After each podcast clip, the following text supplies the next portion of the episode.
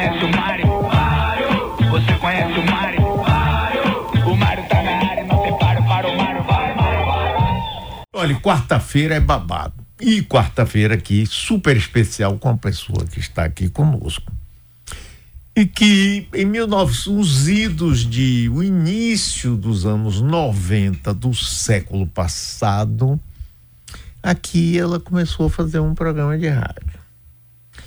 Hoje é conhecida hum, e respeitada e admirada e seguida internacionalmente muitos livros publicados, cursos, viagens para o exterior.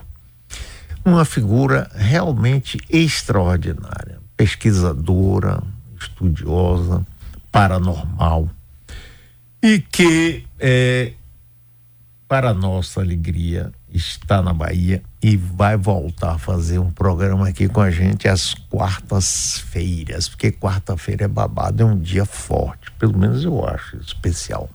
Mas ela está aqui hoje, você que está nos ouvindo, está nos vendo, se quiser fazer uma pergunta, tirar uma dúvida com a grande, fantástica e queridíssima Aluga Marche Aproveite, Valu, que coisa boa você tá aqui de novo e saber que você vai dar essa luz aqui pra gente, dar essa alegria, que coisa boa. Você sabe que você me emociona demais. E receber essa alegria, né? Porque a gente roda esse mundo todo. Eu, muito, muito, muito, muitas cidades, mais de 400 cidades trabalhando no exterior. E é uma coisa impressionante. Quando chega, você é de onde? A Bahia. Ah, Bahia, Pelourinho. Eu estava na França agora trabalhando e os restaurantes já estavam fechados. Eu terminei da aula, lá fecha, né? Três horas, não tem mais cozinha. E eu disse, nossa senhora, eu preciso comer. Saiu eu, Biel, minha filha, saímos procurando lugar para comer. E o rapaz chegou na mesa e disse, olha, a cozinha já fechou, não tem.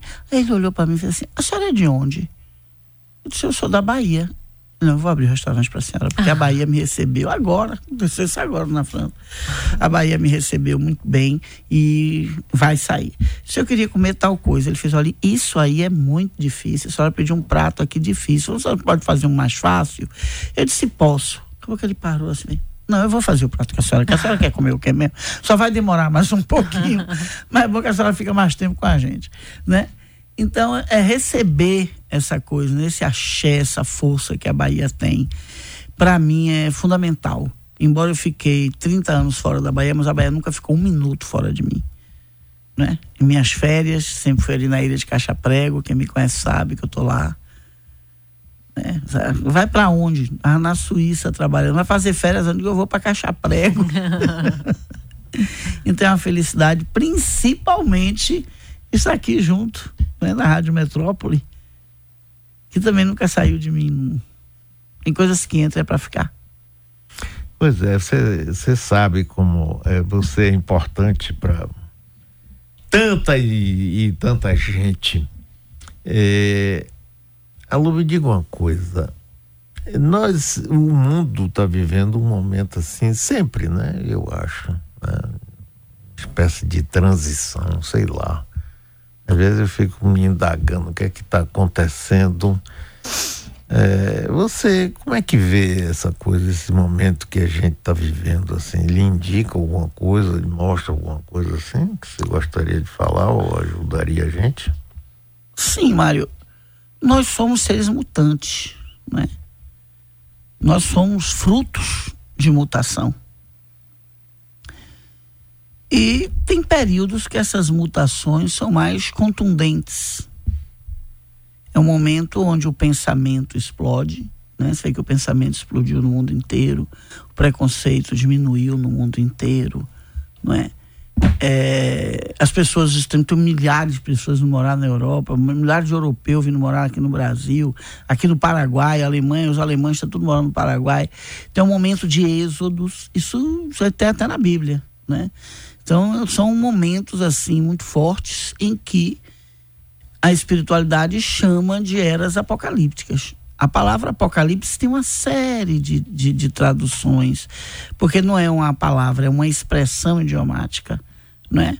É uma palavra antiga, uma expressão idiomática. E que uma delas é transformação. Então nós estamos no ápice tem um, um, um, uma repetição de fatos que acontecem em planeta Terra, né? A cada dois mil anos, a cada mil anos, a cada começo de milênio. Se você for estudar na história, você vai encontrar isso aí. Nós estamos começando um, um novo milênio. O que acontece sempre, infelizmente, é que muitas vezes as trevas ocupam maior espaço, né? E as pessoas vão perdendo a força de não deixar a treva entrar, não é nem ser parceira dela, não. É não deixar ela entrar. Não é não deixar aquilo, né, aquele, aquele movimento energético denso entrar, fazer parte dela. E aí, quando isso acontece e é muito grande, a gente tem observado que a vida no planeta até se extinguiu. Né? Nós vivemos isso aí com os lemurianos, vivemos isso aí com os atlantes, onde se começou, vai se começando tudo de novo e fica-se com essa impressão Outro dia eu estava dando uma aula e um aluno me perguntou: Alu, como é que os caras do Egito conseguiram fazer as pirâmides? Eles vão pensar diferente. Vão pensar que ainda naquela época ainda tinha reminiscências de grandes almas inteligentes ali presentes que tinham conhecimentos imensos. E o Egito foi um polo né, de engenharia, de medicina, de diversos conhecimentos. Né, porque ali se foi ali que aconteceu isso, né?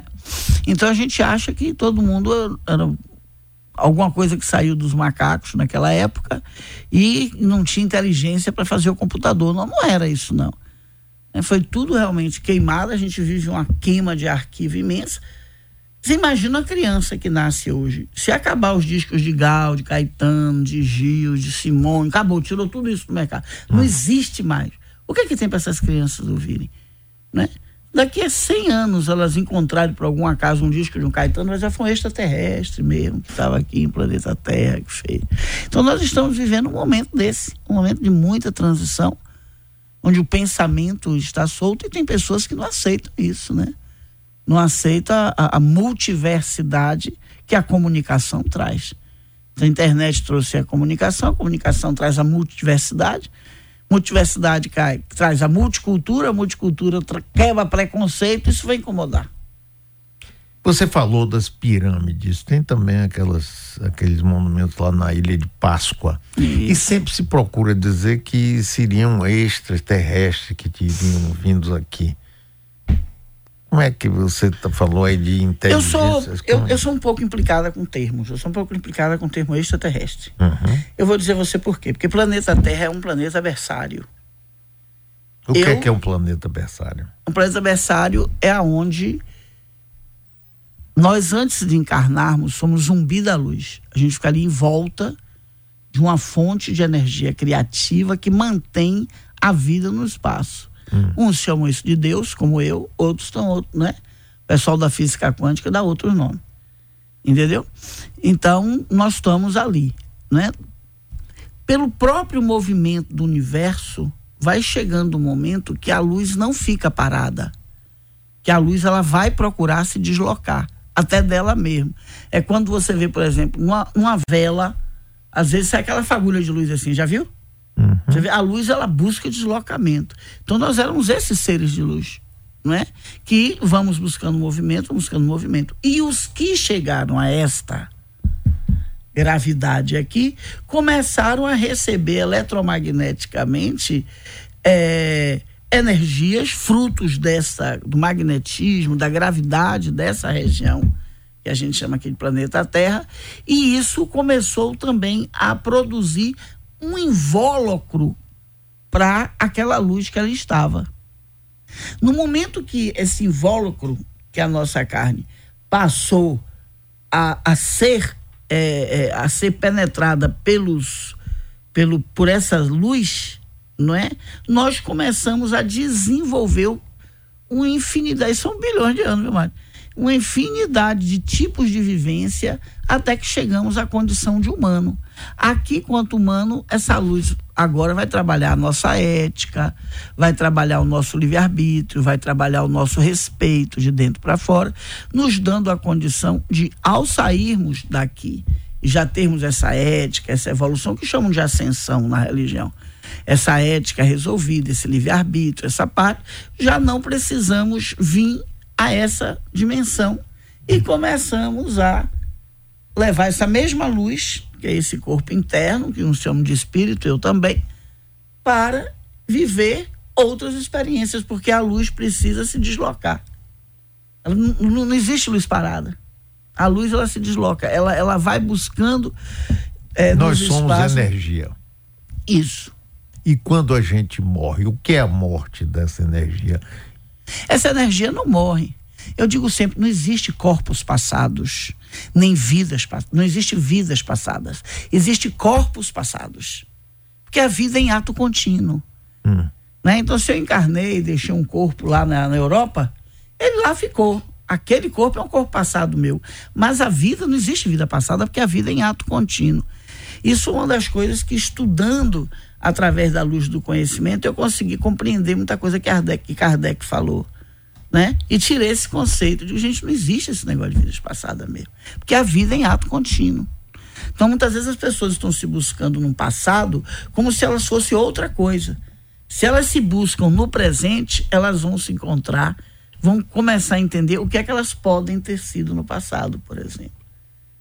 Né? Porque a vida é ato contínuo. Então não existe morte. O que existe é o prazo de validade deste invólucro nessa Mas esfera. Por que, por que esse medo, então, tanto? Por que esse pavor da morte que.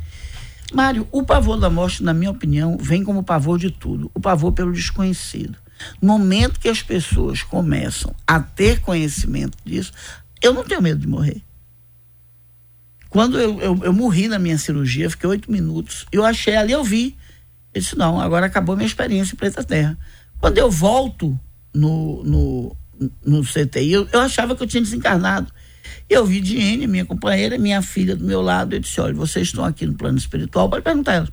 Vocês estão aqui no plano espiritual porque vocês vão se lembrar, vai acontecer uma coisa com vocês. Eu até antecipei a elas o que vai acontecer quando eu me for. Vocês vão ter um acesso, vão ter uma assessoria agora, somente minha filha, né, que também é paranormal e tudo. Vocês vão ter uma assessoria para dar continuidade ao trabalho. E elas diziam: mãe, você não morreu, eu não morri, eu vi, eu desencarnei eu estava tranquila. Você pode perguntar todas as duas. Eu tava, conversei com o médico. Quando eu vi o médico, e aí eu vi o meu mentor, disse, rapaz, eu não morri, não. Ele, não, nós demos um jeito de encaixar você de novo.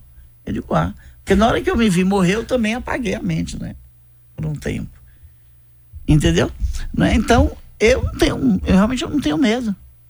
Não tenho medo. Agora, digamos, né, se uma pessoa muito querida minha desencarna, eu não vou ter esse problema porque eu vou visitar lá no mundo espiritual. Mas eu entendo que se eu não fosse, se eu não tivesse essa clareza quando eu desmembro e vou para o plano espiritual, se não acontecesse isso, eu ia sentir muita saudade. Se uma filha minha dissesse para mim hoje, mãe, olha, minha vida vai ser em tal lugar. Você não vai, ver sua, vai viajar para suas filhas? Porque você está com Bom, saudade. Muito. Então, exatamente. É, então, é, é, é, eu sentiria isso, essa saudade que todo mundo sente, que é uma coisa natural. Né? Agora, se tem uma coisa que a gente deveria ter medo, é de nascer. Como está todo mundo com medo de encarnar lá em cima. Eu tenho uma live falando sobre isso, a diminuição de pessoas é porque o povo não está querendo encarnar, não. Vai, isso vocês vão ver. Isso está na Bíblia também. Né? A flor do seu sexo não se abriram jamais, canta o povo africano sobre uma profecia, que é realmente o que tem. Vai fazer uma pesquisa do que tem de mulher querendo engravidar e que não está conseguindo. Eu fiz uma live sobre isso no meu canal, arrebentou, não me lembro quanto foi, foi 100, 200, 300 mil visualizações, não me lembro mais. É o canal Aluga Marcha? Não é mesmo o nome do meu canal, é, Alu, é Aluga Marcha, acho que ah, é. Tá. Eu Aluga sou toda assim, eu não, eu não gravo essas Ah, tá. E eu recebi um monte de gente, a Lu é isso mesmo, eu estou tentando engravidar, os médicos não entendem. Eu engravido, dá dois meses, o neném sai, dá dois meses, o neném sai. Como é o nome disso? aborto espontâneo. O que é o aborto espontâneo? É quando quem está lá em cima, no momento que começa a sentir os filtros de um processo encarnatório, faz eu não tenho condições de ir. E aí é provocado o aborto espontâneo. Quando ele faz, não vou, vai chegando o momento que o feto precisa receber essa energia para dar continuidade ao crescimento na barriga da mãe, não recebe isso aí, e aí, tch, aborto espontâneo. Né? Então, nascer sim, nascer, as almas são muito orientadas para elas entenderem onde elas vão, o que é que elas vão, como vai ser ali. Agora, medo de morrer, Pode perder, pessoal. Na hora que você desencarnar, vai ter uma pessoa do seu lado, pode ser um parente, pode ser o seu mentor que te acompanhou a vida toda. Você não vai nem perceber que morreu. Sim, mas tem gente, por exemplo, Nardelli e Daniela querem fazer perguntas, deixa eu fazer Vamos lá. mais uma só. É, tem gente que é, não aceita que morreu, segundo Tem. relatos. Tem. Tem muita e, gente. E tá que morta, mas fica querendo. Não aceita. Inclusive, tem muitas que não aceitam porque a morte não existe. Então, ela tá certa também em não aceitar. Ah, tá. Já começa por aí. E a visão da espiritualidade sutil sobre isso é completamente normal. A pessoa acha que morrer é entrar no caixão. Ela tá ali, ela tá andando, ela tá respirando. Ela tá sendo tratada para se reabilitar por médicos da espiritualidade. Ela tá conversando com pessoas. Muitas só se convencem quando vê uma pessoa que desencarnou, que é parente. E muitas vezes diz assim: Mas você desencarnou mesmo? Será? Fica até com dúvida. A Lu, é a pergunta que eu queria te fazer. Há pouco você falou que não tem medo de perder um ente querido, alguém que você ama, porque você tem a clareza de que você pode visitá-lo no plano espiritual. Quando a gente sonha com alguém que a gente ama muito e que já foi, né? Um sonho que a gente tem a sensação de que encontrou aquela pessoa, seria esse desmembramento, esse encontro? Seria. Seria sim. É, todo mundo desmembra. É, às vezes eu tenho. Eu questiono alguns termos, porque fica assim, ah, só quem é paranormal, só quem é médium que faz isso. Mas tá aí uma coisa que todo mundo faz, do mesmo jeito, igual. É tanto paranormal ou médio, ou quem não se acha paranormal ou não se acha médio. Desmembrar é uma necessidade. O que é desmembrar? Desmembrar é quando o seu, o seu corpo etérico, que está aqui dentro, né? A energia que anima esse corpo, Jung, Jung chamava de ânima. É quando o nosso ânima, o perispírito, como chamam os espíritas, essa energia, o nosso corpo sutil, na hora que as nossas ondas cerebrais começam a baixar, os batimentos cardíacos começam a diminuir, não é? Essa parte é desprendida, por isso que eles deram o nome de desmembramento. Essa parte se desprende e ela vai para algum lugar, não é? Se ela é uma pessoa mais sutil, mais tá ali, né, conectada, e não tem que acreditar em Deus não, porque Jean Francisco Guarnieri, muito meu amigo, fez a contracapa de um livro meu, era ateu, e ele desmembrava, ia para o mundo espiritual. E um dia que ele começou a se lembrar disso, ele me ligou desesperado. Eu estava na Itália, na terra dele. Então não tem a ver também com acreditar. É porque eu estou dizendo, é uma necessidade. Essa parte, esse ânima, essa parte sutil, o perispírito, ele precisa estar algumas horas fora do corpo também, para ele poder se alimentar feijão, arroz, farinha, por mais gostosa que seja a muqueca baiana, não alimenta o perispírito. Ele precisa comer a muqueca adequada para as condições é, anatômicas dele, para as condições fisiológicas, para as condições bioquímicas, não é? Desse corpo, porque esse corpo tem isso. Eu dou aula sobre isso, inclusive. Da bioquímica, fisiologia é, e química do corpo sutil ele precisa desse para poder se alimentar, para poder viver um pouco fora da densidade para retornar. E nesses momentos, se você está com saudade de um parente seu, na eletromagneticamente você não tem peso, né, do, da matéria. Não precisa do avião. Eletromagneticamente você vai aonde esse seu parente está. Se ele está bem, se a visita vai ser saudável para ambos, não tem por que você não se encontrar com ele. Daniele. Olá, Lu. É, algumas religiões ou filosofias, mais orientais, inclusive, é, buscam ali no sofrimento, na dor, como um catalisador para a gente buscar entender né, as questões da natureza humana. E aí a gente corta para aqui, agora, acidente, as, as discussões atuais e a, a, a, a busca da felicidade é um dos principais pilares, principalmente da minha geração. E aí, no, é, espiritualmente falando, é, a plenitude, a felicidade é de fato o fim, é onde é, a gente vai reencarnar, reencarnar até se encontrar ou é superestimado? É algo Vamos que não começar do começo, como diz o caipira, né? Essa ideia de morbidez, eu acho mórbido essa visão do Deus que castiga, da infelicidade, entendeu? Os ateus dizem uma coisa que eu acho muito interessante. Eles dizem assim: o pessoal religioso acha que Deus realmente quer o nosso sofrimento. Porque, ó, fique bom e se ajoelhe e suba às igrejas da penha. Ou seja, me pague de alguma forma com um sacrifício, né? Aí critica o pessoal do candomblé quando faz um, um, um, um galo para todo mundo ali comer, ou quando faz um bode para todo mundo ali comer, nada muito diferente do que se fazia nas fazendas antigamente. Que o povo judeu faz, o holocausto, o carneiro e tal. Aí tem toda uma crítica pesada sobre isso. Mas, gente, já imaginou, minha tia mesmo desencarnou subindo ladeiras Igreja do Bonfim com uma, uma, uma, uma, uma promessa que ela fez, né? Então, essa ideia do, do sacrifício, essa ideia que é o que está tirando os jovens, inclusive, da religião, graças, quer dizer, está tirando os jovens da religião, porque eles não estão querendo mesmo aceitar mais essa coisa do sofrimento. E nem era para ser assim, não é? Eu penso, inclusive, o oposto disso. Eu penso que essa ideia de que Deus quer o nosso sofrimento foi uma forma de o povo aceitar a escravidão do povo aceitar o, o, o, o difícil, eu estou me iluminando, né? Eu estou me iluminando. Olha, eu não tenho dinheiro, mas sou rico das, como é que o povo dizia? Graças. Das graças de Deus. Como se também as graças de Deus não estivessem à disposição dos ricos. Né?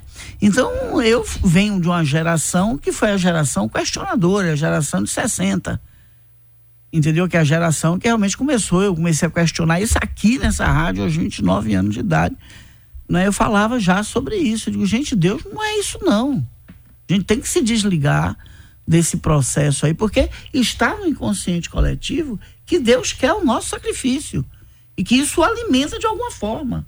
Então o processo de reencarnar não é para encontrar a felicidade, né? A felicidade você a pessoa precisa encontrar enquanto antes se, você não sabe onde está a felicidade, vai amanhã procurar por ela. Eu, graças a Deus, encontrei. Vai logo, sai correndo aí. Vamos procurar essa felicidade. Quer que te dá felicidade. Porque isso não tem nada a ver com a evolução espiritual. Se fosse assim, só os infelizes. Que isso, né? Então já vamos começar corrigindo esse papo desde o começo aí. O processo de reencarnação, de reencarnação está associado ao desenvolvimento da sua unidade. Quando você se desprende dessa força criativa, que eu gosto, eu acredito em Deus, que, chama, que eu chamo de Deus, você não tem unidade, você é um zumbi da luz. Era o Adão que estava ali, mas a Eva, mas quem sou eu, o que é que eu sou, o que é que eu deixo de ser? O Gênesis não mentiu, a Bíblia não mente nunca. As interpretações é que precisam de um pouco mais de racionalidade, estudo e lucidez. Né? Então ele estava ali, estava à toa na vida, o meu amor me chamou para ver a banda passar. E ali eles descobriram a sexualidade e aí é expulso do paraíso, sim. Porque no momento que você toma, você sai daquele aspecto de ser zumbi de luz que não tem consciência de nada, você começa a ter consciência do bem e do mal que existe. Né? Então, o tempo que a gente fica nessa escola terra é o tempo para essa consciência ir aprendendo o que é que é bem, o que é que é mal e selecionar para onde quer ir.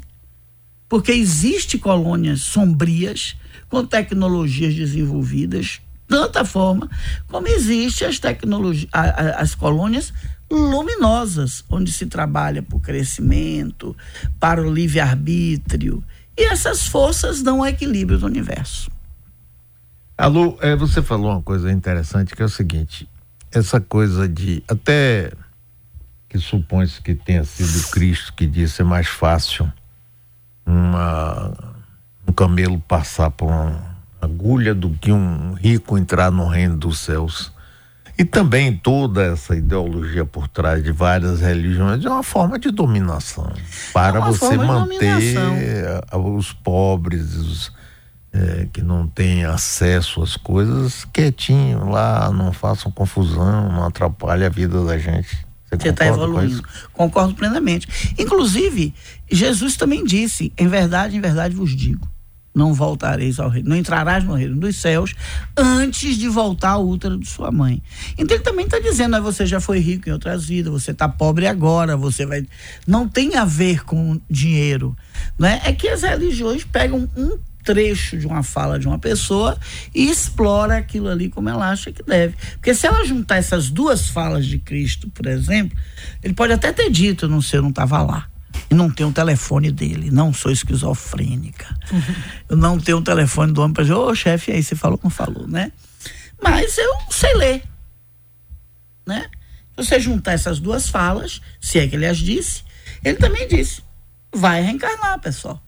Então, se você vai reencarnar, vai reencarnar como rico, vai reencarnar como pobre.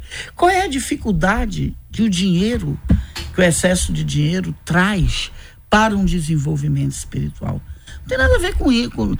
O menino fica mimado, a mãe não bota para trabalhar, para lavar um prato, para chega nas empresas, não consegue ser ninguém, vira playboy pro resto da vida. A moça também fica perua, patricinha, entendeu? Não sabe o que é a vida. Aí o marido trai, tem depressão profunda, porque também nunca não é uma pessoa forte. Então, nesse aspecto eu atendo ricos e pobres. E nesse aspecto eu vejo, sabe? Assim, que muitas pessoas que têm muito dinheiro, que entram. Uma vez uma senhora, Mari, me procurou chorando depressão, porque estava com dívidas de 80 mil reais nas boutiques do Rio de Janeiro. Isso tem mais de 20 anos. E que o marido disse que não ia pagar a dívida dela dessa vez, porque não aguentava mais. E ela entrou em depressão. Eu fiquei olhando para ela. Tratei a depressão dela da mesma forma que eu trato aquela mãe de família que acabou deprimindo mesmo por falta de energia, por falta de estima, de tanto ter que trabalhar para dar conta de seus filhos. Tratei a depressão das duas com a mesma. Mas eu acredito que seja nesse aspecto, entendeu? Se a pessoa tem dinheiro e bota o menino ali para se desenvolver e a menina para se desenvolver, vai para o reino do céu, gente. Abraão, informe aí o telefone, quem quiser entrar no ar agora para fazer uma pergunta a Luga Machi Pois não, doutor Mário, 35055000, ouvinte. É o telefone 35055000, participe. Aqui tem um ouvinte, Alô, ele, Oni, diz, colocação perfeita. Alô, você não acha que há uma diferença entre Deus e Jesus? Segundo ela, ela acha que Jesus é mais perdoador. É, sempre haverá, né? Algumas diferenças dos filhos com relação aos pais. Ou ah, os filhos serão mais amadurecidos em algum aspecto e menos amadurecidos em outros. Sempre haverá, né? Sempre haverá nisso. Eu também entendo que quando Jesus fala do perdão, ele está falando que o perdão é bom para quem perdoa.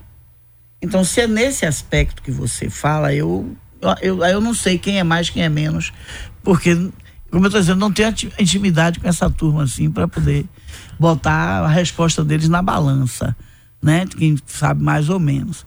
O que eu sei é que o perdão que Jesus falou, que é, o perdoar é bom pra gente. É pra bom quem pra perdoa. gente. Pra quem perdoa. Uhum. Você continua com ódio de uma pessoa, essa pessoa já foi embora e ela continua te fazendo mal e vai fazer mal muito mais do que aquele ato que aconteceu. Perdoar é você dizer assim, ó, vai, leva. Que a túnica, leva duas, mas sai de perto de mim. Vai embora. Que é isso que ele diz, né? Você entrega tudo e os caras aí. Então eu entendo esse perdão falado por Jesus sobre essa ótica também. Você entrega a pessoa, e você vai construir sua vida, vai renascer, não vai ficar carregando aquilo. Ódio faz mal pro fígado, ódio faz mal pro coração é, baixa estima. Então, agora não significa que você tem que conviver. As religiões é que associaram o perdoar à convivência. Por um interesse também muito parecido com muitos outros interesses que nós já falamos aqui. Né? Você não precisa conviver. Perdoar uma coisa, conviver é outra. Não tem por que você não conviver com quem você não quer conviver.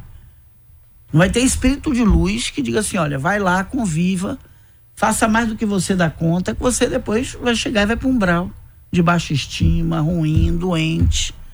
Não é? Eu acredito que os espíritos de luz não vão entrar por aí. Não é? Então, você não precisa conviver. Eu te perdoei, você vai, estou livre. Tem um ouvinte na linha aqui. Luiz, na linha 1. Alô, Luiz. Alô, Mário. Oi. É, boa tarde. Prazer imenso falar contigo, meu padrão. Sou muito seu fã. Agora eu te fazer uma pergunta para doutora sobre espiritismo mesmo. Rapaz, a minha família completa, por parte da minha mãe, parece que são, tem um karma de inimigo um com os outros. Se o sobrinho não se dá, o sobrinho se dá com os, com os primos. E os entre irmãos mesmo não se dão. São guerra, guerra mesmo, guerra de você ter medo. E Acredito. não se dão de jeito nenhum. Aí meu filho conversou comigo e falou assim, meu pai, é porque a família do senhor é a família Porto. E a família Oliveira já foram inimiga. E eu gostaria de saber disso, se isso é de, de encarnação realmente da família. Tudo bom, Luiz? Muito obrigado, querido. A gente vai estar junto aqui uma vez por semana, viu? É, deixa Mari voltar de viagem, a gente vai poder conversar bastante. Presta atenção, Luiz. Se você também for estudar o DNA, não é que é uma coisa bem física, bem material, você vai observar que o DNA, o DNA também interfere, tá certo, na construção da nossa, do nosso caráter, na construção da nossa ética, na construção da nossa natureza propriamente dita, né? Então, é muito comum, é mais comum do que você imagina. As famílias guerreiam mesmo. Tem gente que consegue bater foto no retrato do Natal. Então, tem a, se é a família do Natal, então é Natal, sabe? Né? Mas as famílias tem muito, é, muito difícil o aprendizado familiar, inclusive por causa da convivência. Você viu aí que na época da pandemia, não é? Muita gente, foi o maior número de divórcios, que aconteceu, porque os casais passaram a conviver, não é verdade? Então, é, é, existe também uma soma aí, física mesmo, que a, a, pessoa vai nascendo de sangue quente, de sangue quente. A minha família é assim também. Vai nascendo de sangue quente, de sangue quente, e qualquer coisa aquilo ali só sabe resolver através da guerra, através da humilhação, através da perseguição. Às vezes tem pessoas que têm 30 anos que não vê um familiar, mas acredita que pensa naquela pessoa como ela era 30 anos atrás. Não é? Eu trato, tratei muito isso em consultório. Então a convivência familiar é uma coisa muito difícil. E se a família tem uma tendência já a ter juízo quente, não é? Aí a coisa vai. O que a gente fala espiritualmente com relação a isso é que tem aprendizados a serem feitos ali, não é? Muitas vezes até dizer assim, olha, não é essa, esse, essa alma grupal que eu pertenço, que é um assunto muito vasto, né?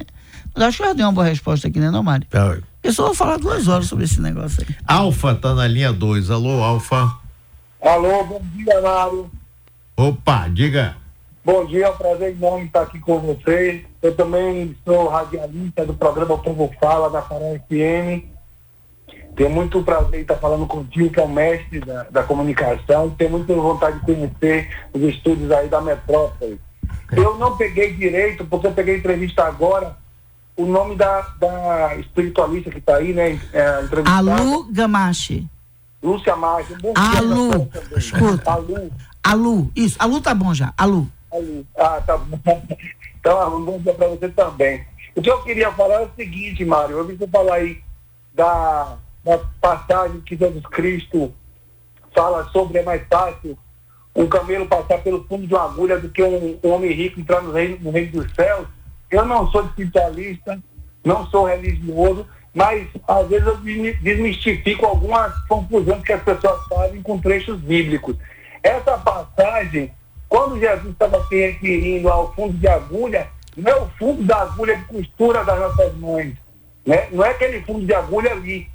É um fundo de agulha, é uma portinhola que tinha nas muralhas de Jerusalém, que para o camelo passar no final da tarde, ele tinha que passar sem a bagagem, sem ouro, sem prata. E ele tinha que passar ajoelhado. Então, o que Jesus quis dizer foi isso, que para você entrar no reino do céu, você não vai levar sua bagagem, seu dinheiro, seu conhecimento, nada disso. Ah, e aí, legal. mais uma é, visão, mais uma observação, não é? e que todas estão levando a, a esse, a, a, esse caminho mesmo. É, eu acredito numa nova ordem espiritual mundial, porque as pessoas estão começando a buscar o Jesus histórico. E quando as pessoas encontrarem o Jesus histórico, elas vão realmente questionar muitas religiões. Atenção, líderes religiosos. Estamos conversando com a Luga Machi. Maria está na linha 1. Alô, Maria. Alô, tudo bem? Tudo. Prazer em falar com vocês. Olha só, eu já peguei, a, já tem um tempinho que eu estou ouvindo, mas não sei se já foi tocar nesse assunto. Eu venho da realidade de uma família super unida, bem bacana e tudo, mas um tio meu suicidou-se, que foi uma coisa assim de, de grande abalo para a gente, né? Ele, inclusive, é irmão de meu pai e ela é irmã de minha mãe. E aí, como é que fica esses espíritos? Porque tudo que a gente sabe é a pior coisa que tem. Preste atenção, é, a reação que todos nós temos depois que desencarnamos, que deixamos a carne aqui, não tem a ver só com o último ato que a gente fez. Eu também não acredito naquela pessoa que se que ela acha que, que, se converteu toda, virou a pessoa mais espiritualista do mundo entendeu? No período da morte. Então, um, um, lado também não é assim, o outro lado também não é assim. Não é, não é, não é só, nós não somos um único ato que a gente fez na vida. Para mim foi um grande susto, porque eu também lia sobre o Vale dos Suicidas. Então, todo mundo que suicida vai para ali. E eu encontrei pessoas que se suicidaram, espíritos que se suicidaram, né? E reconstruindo sua vida. Tem uma live, inclusive, no meu canal. Vai lá, Luga Macho. Eu não me lembro o título, que eu sou ruim disso, viu, minha irmã? Mas tem uma live lá que eu falo sobre exatamente esse tema. Aí acho que é um tema até bom da gente abordar aqui, Mário. Não é porque está com muito suicídio, o suicídio aumentou muito. Então não é o último. Eu encontrei almas que ao suicidar se arrependeram. E, e, e é uma soma. Nós somos soma, corpo é soma. Felipe, na linha 2. Alô, Felipe. Não está. Não está. Então, Antônio está na linha 1. Um. Alô. Oi, Antônio. Oi, Mário. Boa tarde, tudo bem? Boa tarde, tudo bem. É, é uma dúvida aí sobre a que a entrevistada falou, que não falou do útero da mãe, não é isso. Jesus respondeu assim, em verdade, em verdade, te digo que, na verdade, é, aquele que não nascer de novo não herdará o reino de Deus. E para nascer de novo, Antônio, nasce por onde? Por que órgão? Até onde eu sei é pelo útero, viu, meu irmão? Mas de repente tem alguma outra tradução aí. Naquela época as pessoas podiam nascer pelo olho, pelo nariz, sei lá por onde. Mas até onde eu sei é pelo útero, né? Aqui tem um ouvinte que informa. É, o nome da live que você fez é Relatos da Chegada de Suicidas no Mundo Espiritual. Ah, que legal. Obrigado aí, pessoal. Pois é. Tá ajudando aí, tem alguém que acompanha meu trabalho, é isso aí. Tem muito. Bastante. Hein? Tem muita gente aqui que acompanha o seu trabalho a família eletromagnética. Isso, é. Se chama. É. Eu queria aproveitar e fazer uma pergunta.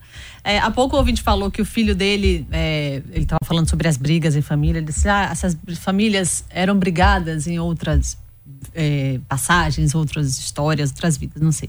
Queria saber se existe essa lembrança, sobretudo nas crianças muito pequenas, de, de algo que já viveram, relatando um, um episódio meu minha filha, quando tinha três anos de idade, a gente, ela sempre gostou muito de ouvir música clássica, né? E um dia ela falou assim: bota uma música de balé, pequenininha, três anos.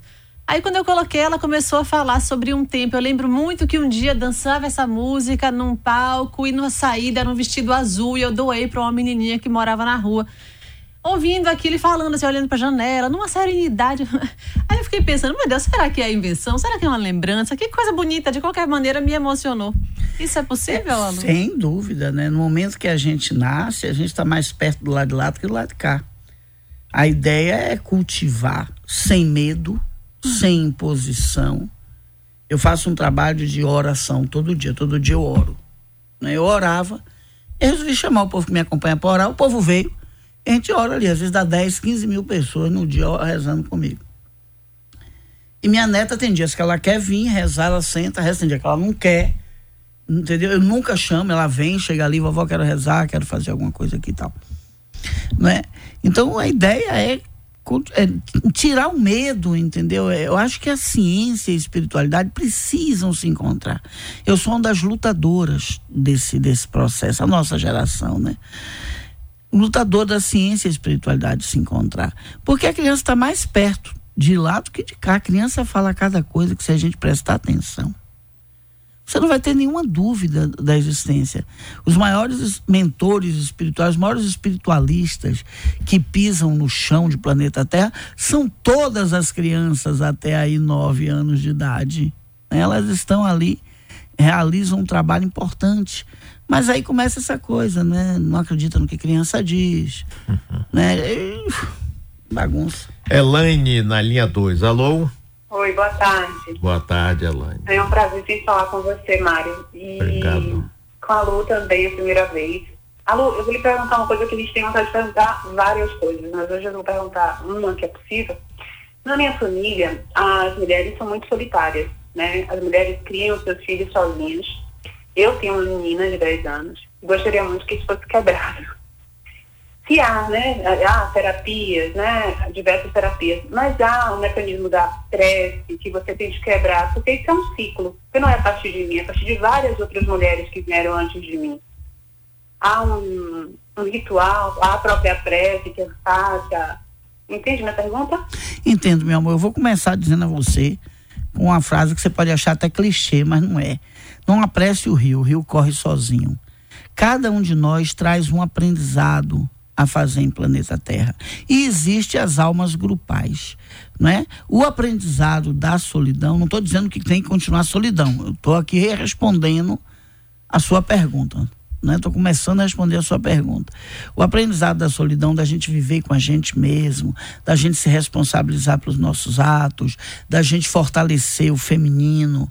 Tem muito, muita gente também que vai dizer, na minha encarnação, os homens são solitários, não é? Então você vai observar que solidão é um dos aprendizados extremamente importantes, que a gente precisa aprender a conviver com a gente. Isso é fato também.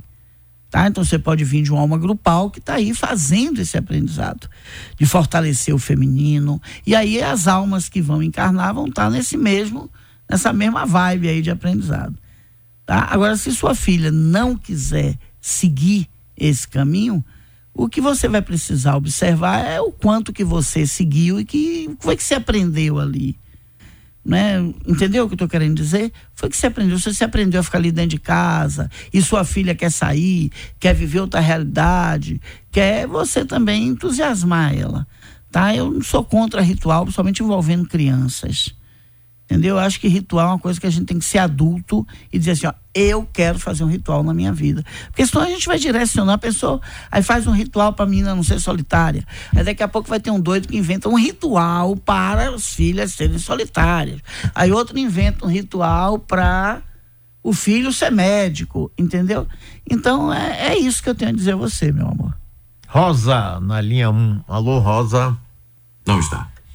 É, eu estou dando, inclusive, preferência aqui aos ouvintes que ligam para a gente conversar com a grande Alu Gamache, que aí está. Aqui tem ouvinte que quer ser anônima, pergunta como é que trata a depressão de uma mãe comum. Ela bota comum entre aspas. Como é que trata a depressão de uma mãe comum? Eu acho Sim. que ela se relaciona quando você falava mais cedo de uma moça que teve a dívida na boutique, eu trato, mas assim como Sim, eu trato de uma mãe comum, certo. acho que você usa esse termo. É, a depressão é um espaço, não é? É um recado pra gente.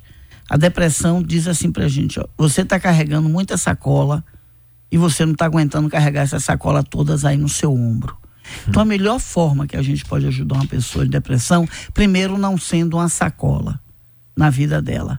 Segundo, se você puder filtrar pessoas que são sacolas, né? Esse é o segundo passo. O terceiro passo é tentar se lembrar as coisas que ela gostava de fazer, as coisas que deixavam ela feliz e tentar ocupá-la com isso.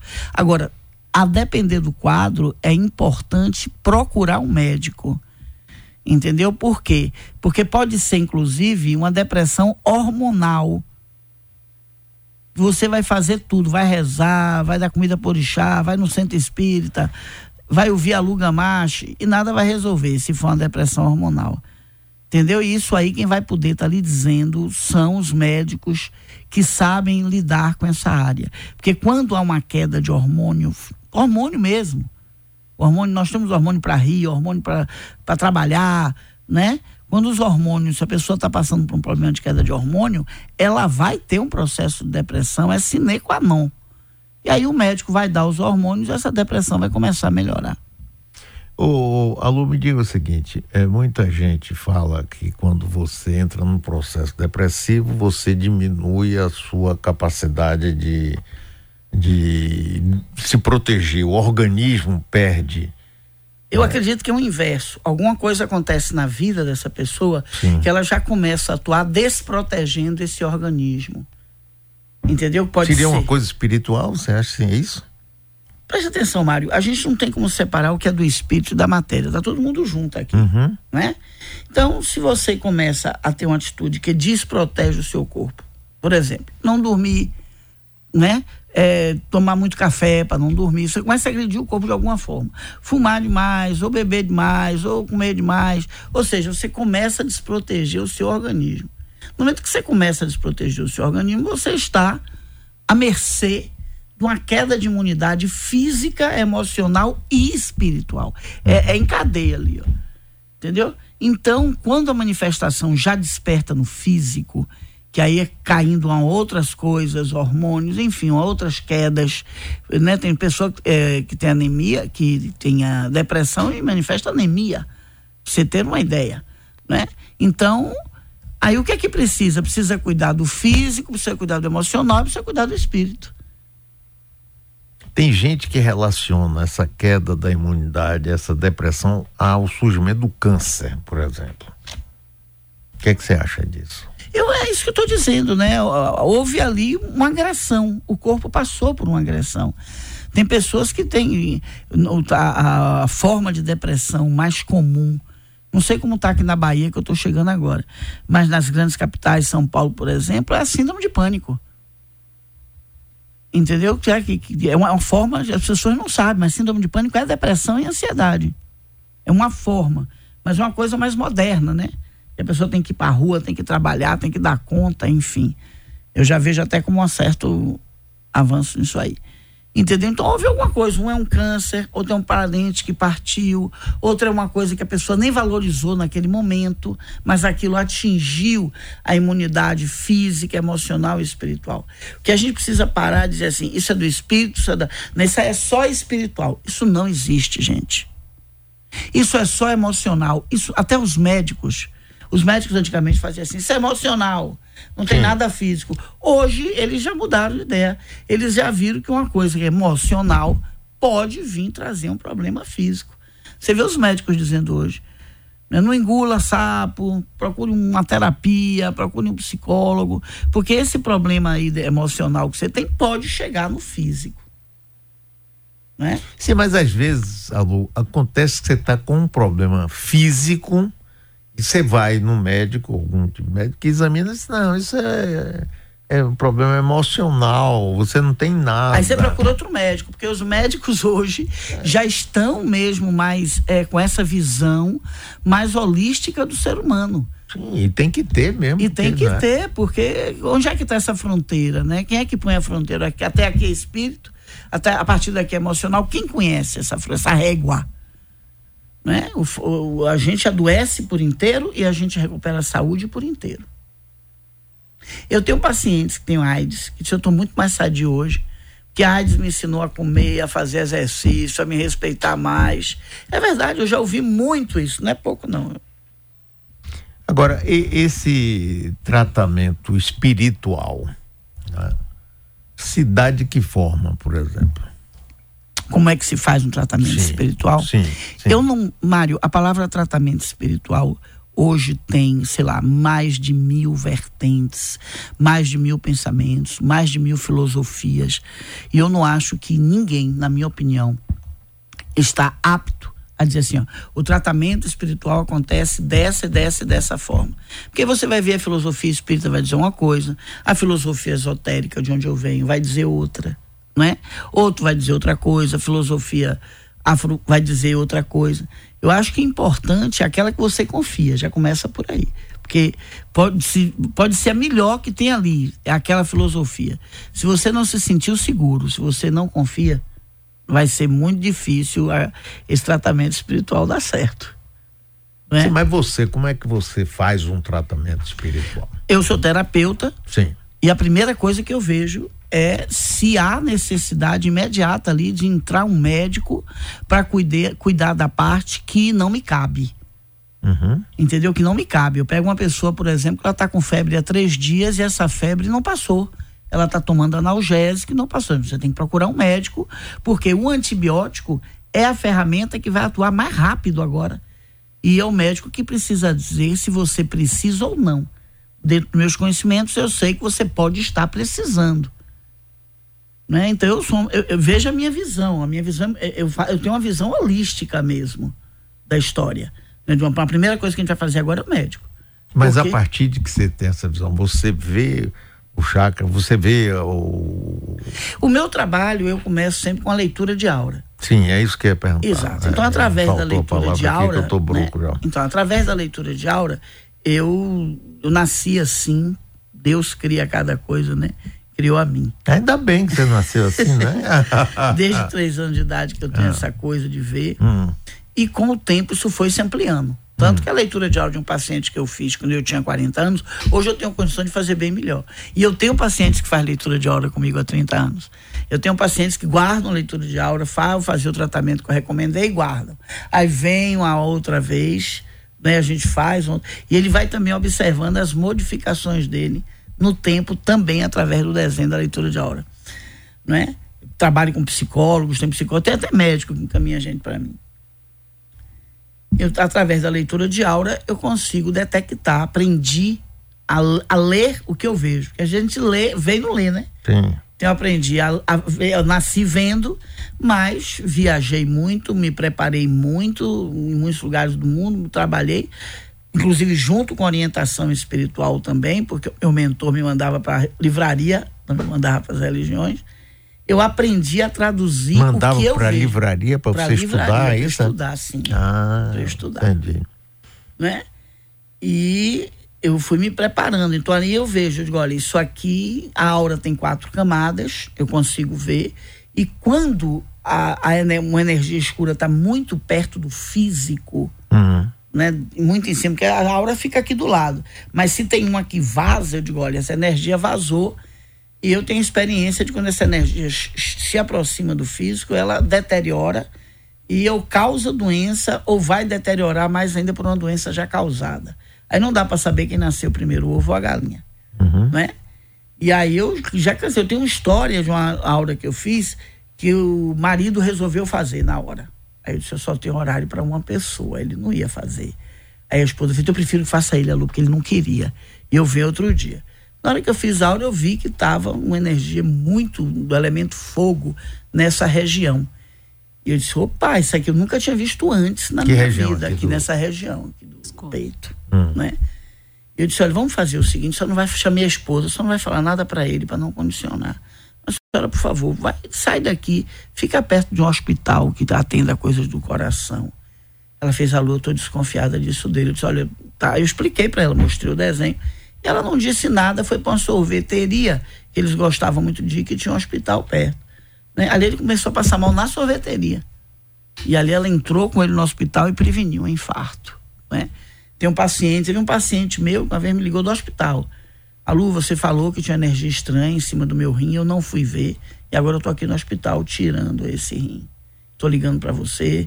E depois saiu dali e veio fazer um tratamento comigo.